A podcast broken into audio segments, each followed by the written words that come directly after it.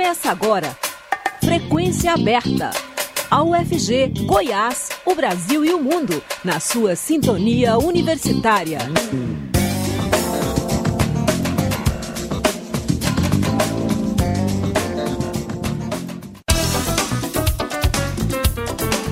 Olá, boa tarde. Pontualmente às 5 horas está começando Frequência Aberta.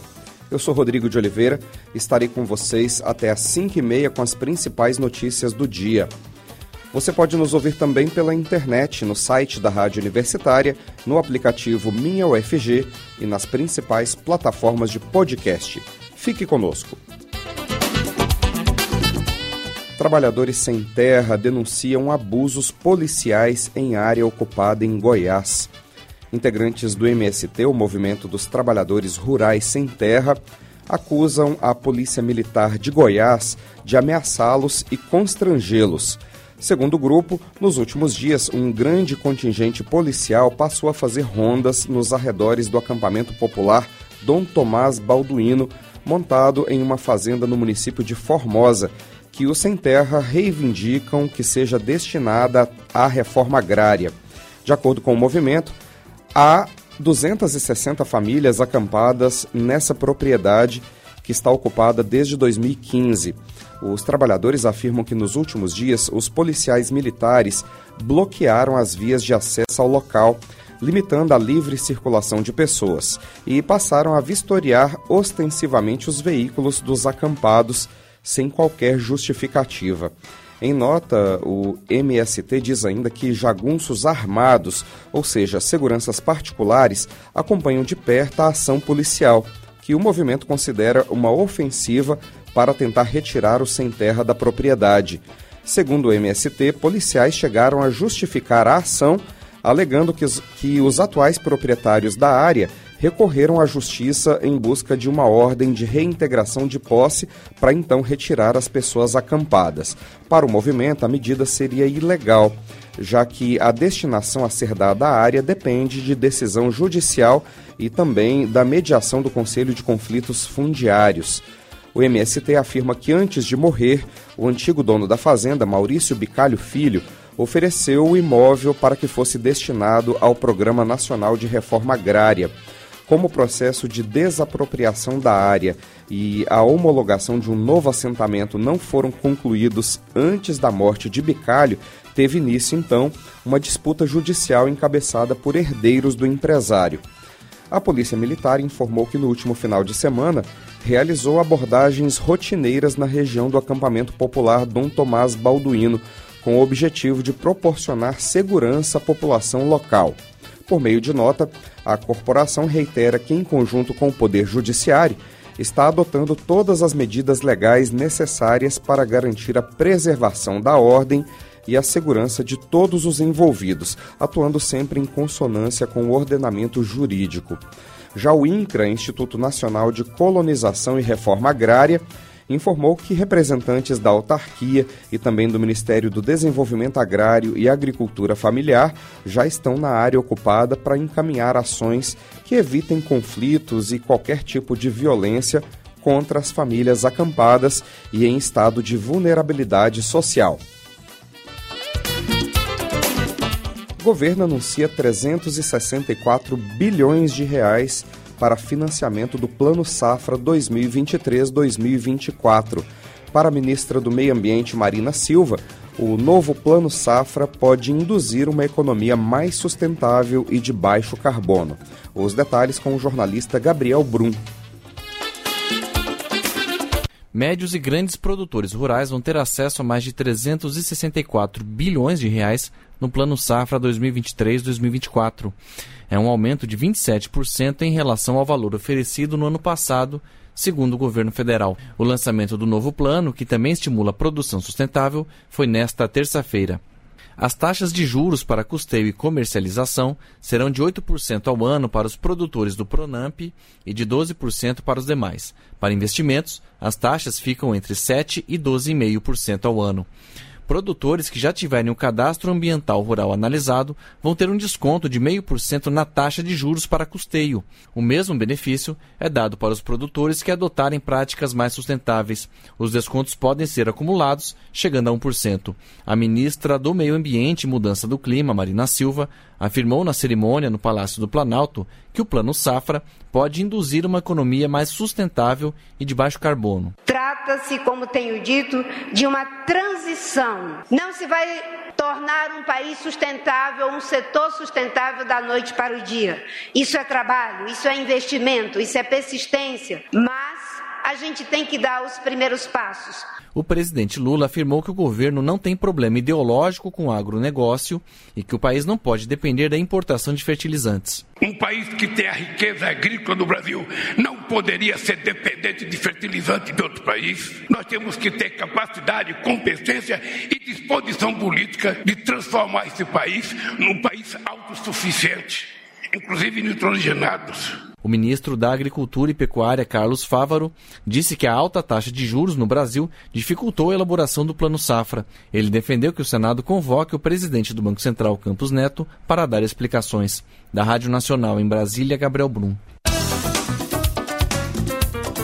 Lula critica taxas de juros cobradas em empréstimos consignados. O presidente da República reclamou nesta terça-feira das taxas de juros cobradas em empréstimos consignados e disse que quer reavaliar junto com os bancos. A declaração foi feita durante o Conversa com o Presidente, uma transmissão semanal pelas redes sociais. Atualmente, a taxa do consignado tem o teto de 1,97% ao mês. Isso significa que a taxa anual cobrada pelos bancos para emprestar dinheiro a servidores e aposentados varia de 20% a 30%. Lula comparou essa taxa com os juros cobrados no Plano Safra, anunciado hoje, que deve girar em torno de 10% ao ano.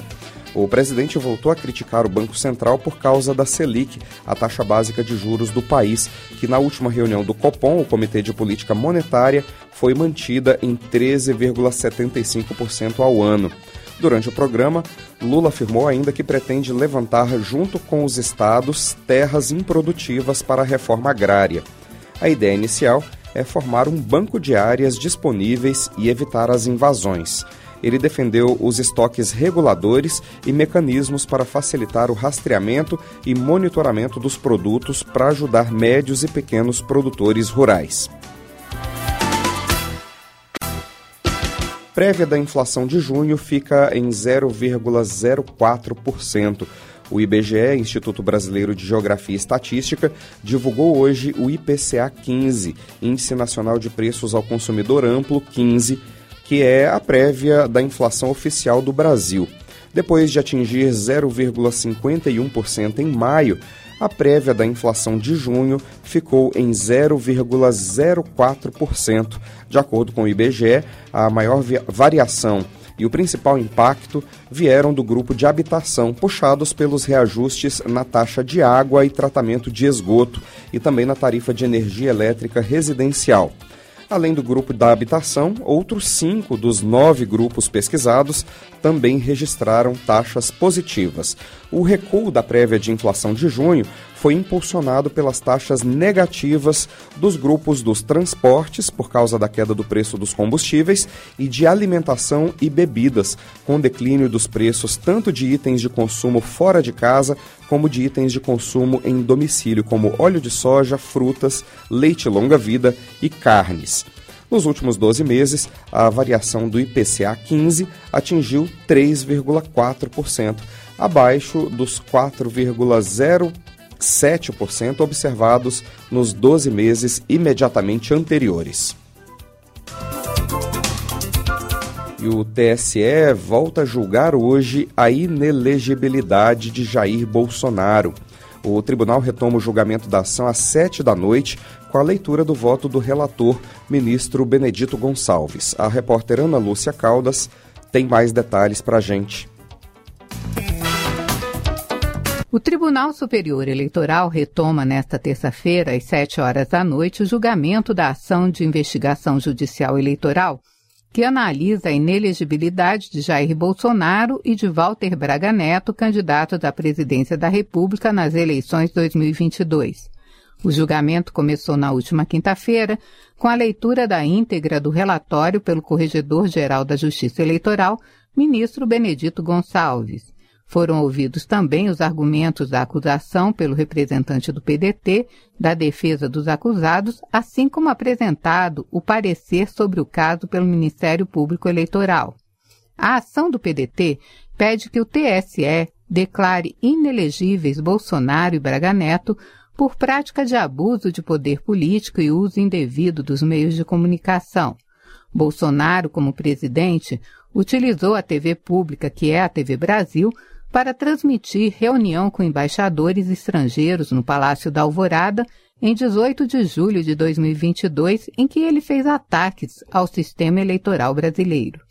A defesa disse que não houve fim eleitoral na reunião de Bolsonaro com embaixadores, classificando o encontro como típico ato de governo. O parecer do MP eleitoral foi pela parcial procedência da ação do PDT, para que seja declarada a inelegibilidade somente de Jair Bolsonaro e para que seja absolvido o então candidato a vice-presidente Walter Braga Neto. A retomada do julgamento será feita com o voto do relator, ministro Benedito Gonçalves. Em seguida, votam os outros ministros do TSE. Foram destinadas três sessões para esse julgamento. Se for necessária mais uma sessão, o TSE já reservou o terceiro dia de julgamento para quinta-feira. Da Rádio Nacional em Brasília, Ana Lúcia Caldas. E em depoimento à CPMI dos atos golpistas, o coronel Jean Lawande Júnior afirmou que não apoiou tentativa de golpe. Lawande tinha o direito de permanecer em silêncio durante a oitiva mas preferiu responder às perguntas dos parlamentares, como mostra a reportagem de Renato Ribeiro.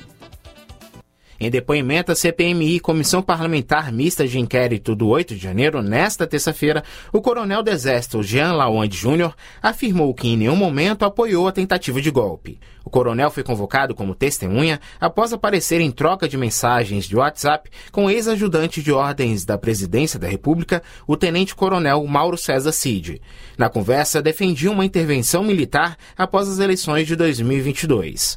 Jean Lawande disse se arrepender de algumas mensagens em que cita o Exército Brasileiro e afirmou que não participou de movimento golpista ou de intervenção. Em nenhum momento eu falei sobre golpe. Em nenhum momento eu atentei contra a democracia brasileira. Em nenhum momento eu quis quebrar, destituir, agredir qualquer uma das instituições, porque isso não faz parte do que eu aprendi durante toda a minha carreira, toda a minha vida. Nas conversas, Lawande e Cid falam sobre a possibilidade de o ex-presidente Jair Bolsonaro decretar uma ação militar contra o Tribunal Superior Eleitoral. Lawande pediu também que Cid convencesse Bolsonaro a dar a ordem. Na época, Lawande era subchefe do Estado-Maior do Exército. No depoimento, o coronel se defendeu e disse que essa seria uma ordem para apaziguar o país após as eleições. O ex-presidente Bolsonaro, ele tinha uma liderança sobre a população, pelo menos seu eleitorado. Então a minha intenção sempre foi alguma atitude daquela época do presidente para que aquelas pessoas que estavam há quase um mês, porque a primeira mensagem foi tocada dia 30 de novembro, voltassem às suas casas, voltassem à normalidade, o Brasil precisava progredir. O coronel Jean Lawande explicou que temia que Bolsonaro fosse preso. Tudo estava sendo atribuído ao presidente da República, então qualquer coisa diziam que ele é o responsável. E isso foi um momento de desabafo. Eu não tenho conhecimento jurídico para dizer como ele seria preso, em que seria preso. Mas o meu medo era a coisa aumentar, haver uma convulsão social, acontecer algum problema e aquilo também ser atribuído ao presidente da República. O coronel Jean Lawande chegou a pedir no Supremo Tribunal Federal o direito de ficar calado. Mas a ministra Carmen Lúcia atendeu parcialmente o pedido, determinando o depoimento como testemunha, mas com com a obrigação de dizer a verdade. Ela garantia ainda o direito a um advogado e de não produzir prova contra si mesmo, podendo permanecer em silêncio e não responder a perguntas que pudessem incriminá-lo. Da Rádio Nacional, em Brasília, Renato Ribeiro. O Ministério Público Federal pediu a cassação das concessões da rádio Jovem Pan. A ação civil pública pede que a Justiça Federal cancele as três outorgas de radiodifusão concedidas à Jovem Pan, ou seja, a cassação de todas as emissoras de rádio do grupo. Os canais no YouTube e na TV paga não se enquadram no caso por não serem de radiodifusão, segmento cuja regulamentação exige concessão de Estado e uma série de obrigações sociais e cívicas para funcionar. Segundo o MPF, a requisição se deve ao alinhamento da emissora à campanha de desinformação que se instalou no país ao longo de 2022 até o início deste ano, com veiculação sistemática em sua programação de conteúdos que atentaram contra o regime democrático. O órgão destaca que as condutas praticadas pela Jovem Pan violaram diretamente a Constituição e a legislação que trata do serviço público de transmissão em rádio e TV. O cancelamento das outorgas, entretanto, só será definido com trânsito em julgado, quando não há mais possibilidade de recurso. As outorgas de rádio da Jovem Pan estão em operação em São Paulo e Brasília, mas a rede reúne mais de 100 afiliadas que retransmitem o sinal a centenas de municípios em 19 estados, alcançando milhões de ouvintes, inclusive em Goiânia. Em nota, a Jovem Pan informou que a defesa do grupo Jovem Pan será manifestada exclusivamente nos autos do processo. E o STF manteve as regras de pensão por morte do INSS. A maioria dos ministros do Supremo votou pela validade da alteração da reforma da Previdência de 2019, que fixou o pagamento da pensão em 50% do valor da aposentadoria, acrescida de 10% por dependente. Esse cálculo foi contestado pela Confederação Nacional dos Trabalhadores Assalariados e Assalariadas Rurais. A entidade alegou que houve redução desproporcional da pensão por morte. Mesmo assim, a maioria dos ministros seguiu o voto do relator, Luiz Roberto Barroso, que alegou não ver inconstitucionalidade nessas mudanças. Agora são 5 horas e 17 minutos. A gente faz um pequeno intervalo e volta já com frequência aberta. O Frequência Aberta volta já. Olá, eu sou Márcio Aquilissardi e convido você a ouvir Memória do Rock, um programa que chega a você por uma parceria com a Rádio Câmara. O programa relembra artistas e bandas, grandes canções, histórias e curiosidades do período clássico do rock e também resgata nomes esquecidos da fase mais marcante da música. Espero sua companhia toda semana em Memória do Rock. Todo sábado às nove da noite, com reprise na quarta às oito da noite. Uma parceria Rádio Câmara na Universitária. Jornalismo com imparcialidade. Rádio Universitária. Estamos apresentando Frequência Aberta.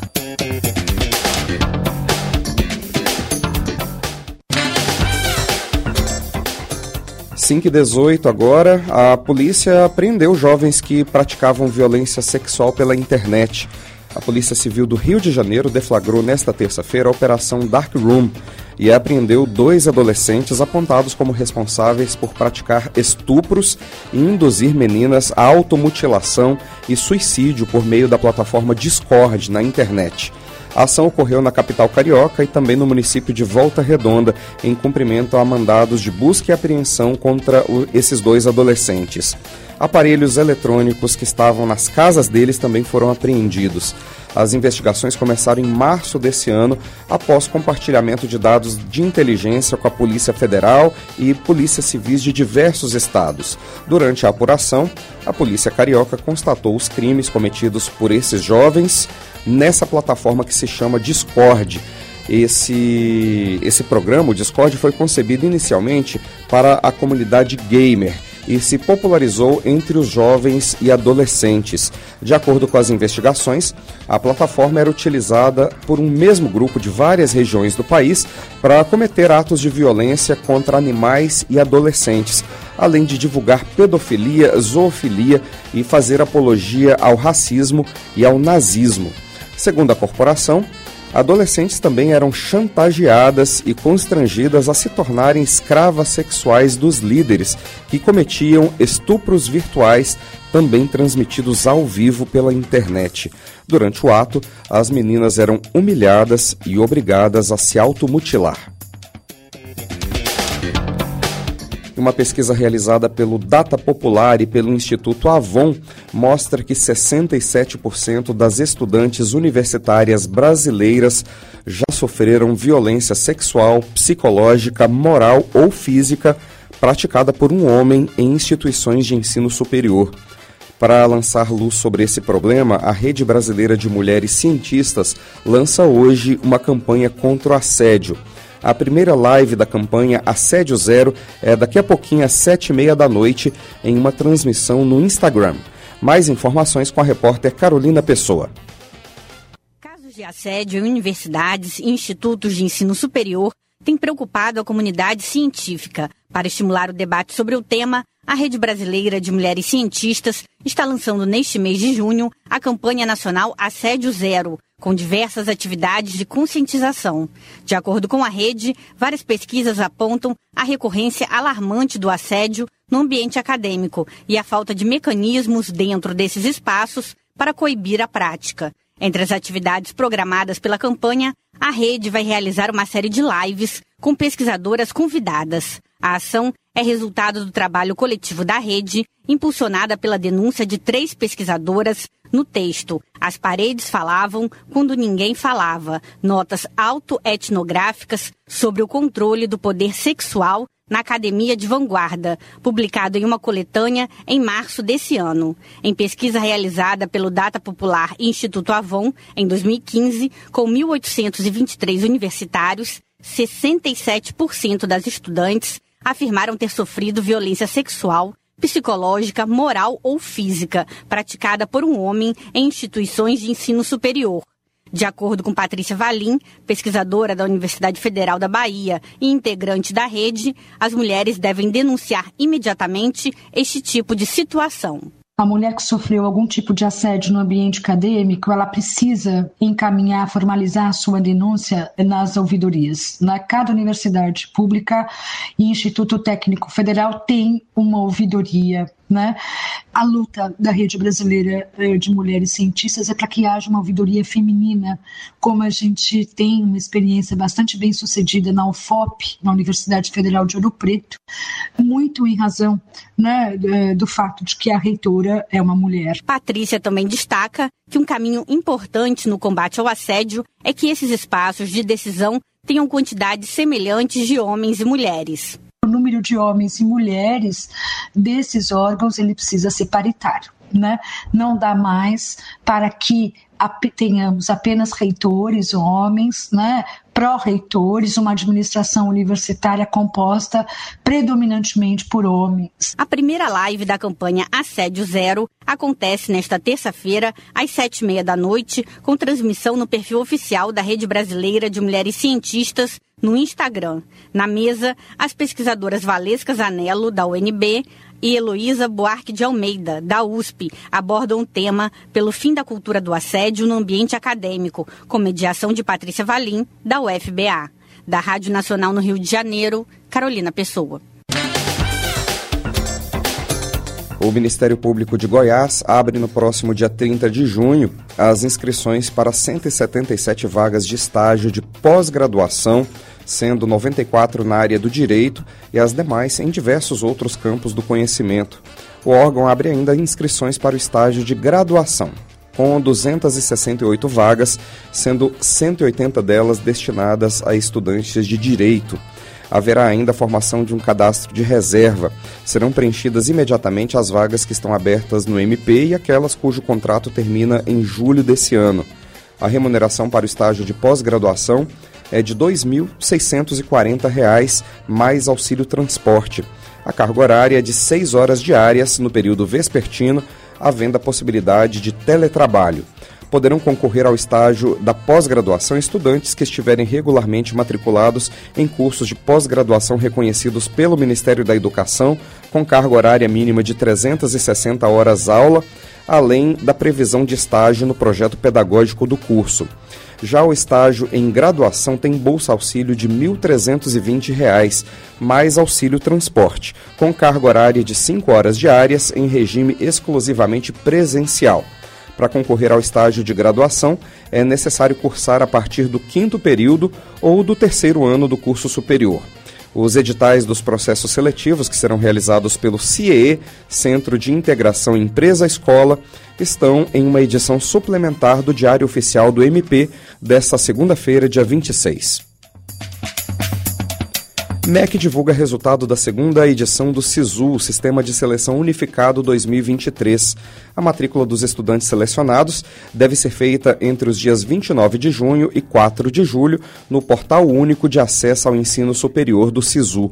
A partir de hoje começa o prazo para que os candidatos não selecionados na chamada regular manifestem interesse em participar da lista de espera. Os interessados têm até às 11h59 da noite do dia 4 de julho para fazê-lo também por meio do portal único.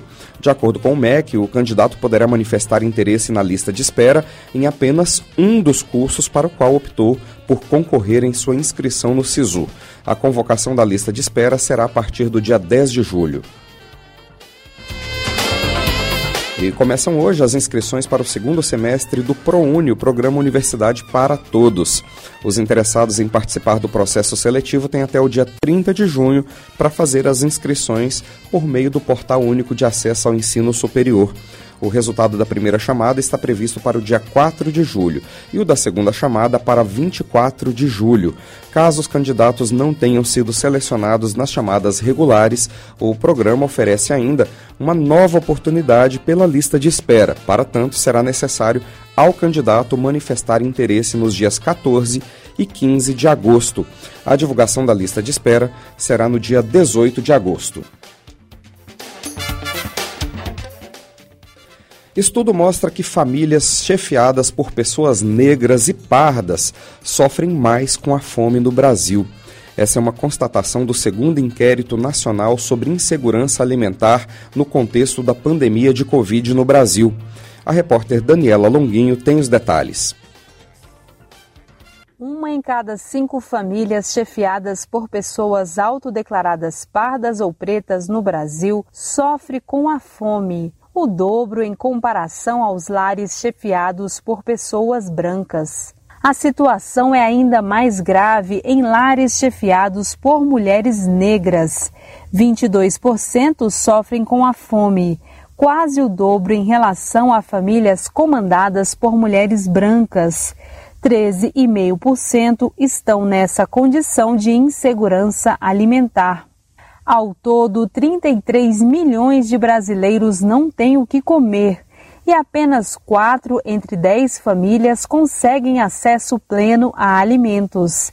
Em números absolutos, 125 milhões sofrem com insegurança alimentar leve, moderada ou grave. Os dados são do segundo inquérito nacional sobre insegurança alimentar no contexto da pandemia de Covid-19 no Brasil. Virgizam, uma realização da Rede Pensam, Rede Brasileira de Pesquisa em Soberania e Segurança Alimentar e Nutricional. Rosana Sales, pesquisadora da Rede Pensam e professora do Instituto de Nutrição da UFRJ, explica o principal achado do levantamento. O que mais chama atenção no levantamento é que a insegurança alimentar grave, ou seja, a fome, ela atinge com mais frequência lares chefiados por mulheres. E quando a gente olha esse recorte também pela dupla camada de sexo né, e raça, nós observamos que os lares chefiados por mulheres negras, eles estavam passando por uma situação de insegurança alimentar grave, ou seja, a fome, com mais frequência. O levantamento mostrou que emprego e renda ajudam na alimentação, mas de forma distinta entre cor da pele do responsável pelo lar e que a maior escolaridade não protegeu as famílias de mulheres negras da falta de alimentos. A pesquisadora Rosana Salles aponta alguns fatores que podem estar por trás dessa realidade. Dados até do próprio IBGE mostram que trabalhadores negros têm um rendimento inferior a trabalhadores brancos e nós também temos outras questões estruturais que vêm de longo prazo. Menor acesso à educação, piores condições de vida, condições de moradia desfavoráveis que fazem com que famílias né, de pessoas autodeclaradas pretas ou pardas, elas passem por desafios maiores Os dados da pesquisa foram obtidos pelo Instituto Vox Populi entre novembro de 2021 e abril de 2022, a partir de entrevistas de 12.745 domicílios em áreas urbanas e rurais de 577 municípios. Da Rádio Nacional em Brasília, Daniela Longuinho. 5 horas 30 minutos, o Frequência Aberta vai ficando por aqui. Produção do Departamento de Jornalismo, com apoio da equipe técnica da Rádio Universitária. Boa tarde a todos, muito obrigado pela audiência. A Universitária apresentou Frequência Aberta. Notícias da UFG, de Goiás, do Brasil e do mundo nos 870 AM.